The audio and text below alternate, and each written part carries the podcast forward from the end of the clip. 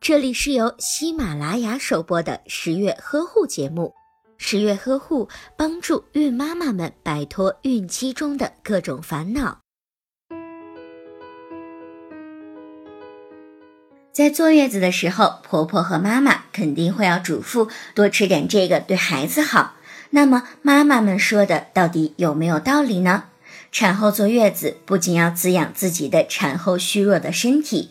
还要补喂刚刚出生的小宝宝，但是如何吃的科学又合理，就显得非常重要。营养丰富、合理搭配各种营养元素和水分的原则，我们就不必多说，地球人啊都知道。那么如何才能做到呢？这个才是最重要的。首先，在月子里，新妈妈需要少食多餐，具体就是每天最好吃五至六顿饭。大约三至四小时进食一次，每餐七成饱就可以了。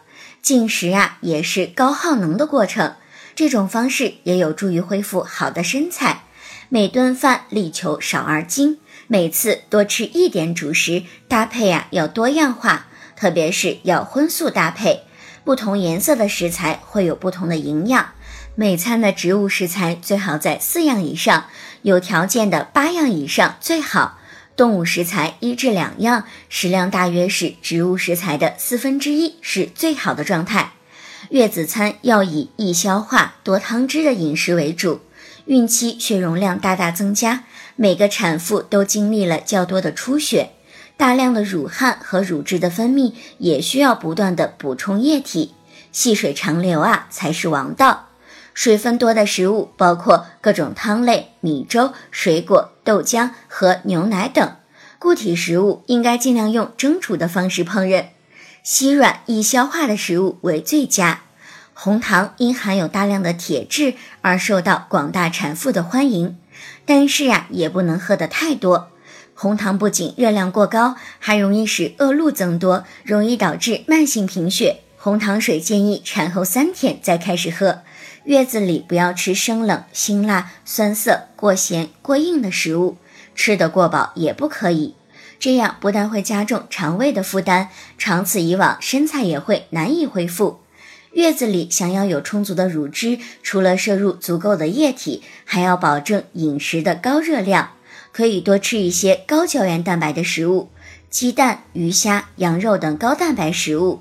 以及猪肝、小米、豆类、坚果类等含有多种维生素、微量元素的食物。除此以外，韭菜、苦瓜、螃蟹、山楂、花椒、大麦芽、绿茶等还是少吃为好。据说啊，有回奶的功效。烹饪时放一些老姜，可以帮助恶露排出。适当的补充不饱和脂肪酸，如麻油，都可以对神经系统修复有很大的帮助。另外，多吃一些杂粮、豆芽、莲藕、胡萝卜以及菌类等产品，还可以提高免疫力。孕期呀，产后哺乳都需要大量的钙，为了防止骨质疏松，建议呀每晚喝一包牛奶，睡觉之前吃一粒碳酸钙。如果宝宝得了湿疹或者是腹泻，母乳喂养的妈妈就要注意，不要吃辛辣刺激、油腻的食物，以及牛羊、海鲜、鸡蛋等容易过敏的食物。可以多吃一些水果、蔬菜，多喝水，多休息。如果宝宝在保持皮肤清洁的情况下，还总是起湿疹，就需要去医院寻找检查原因。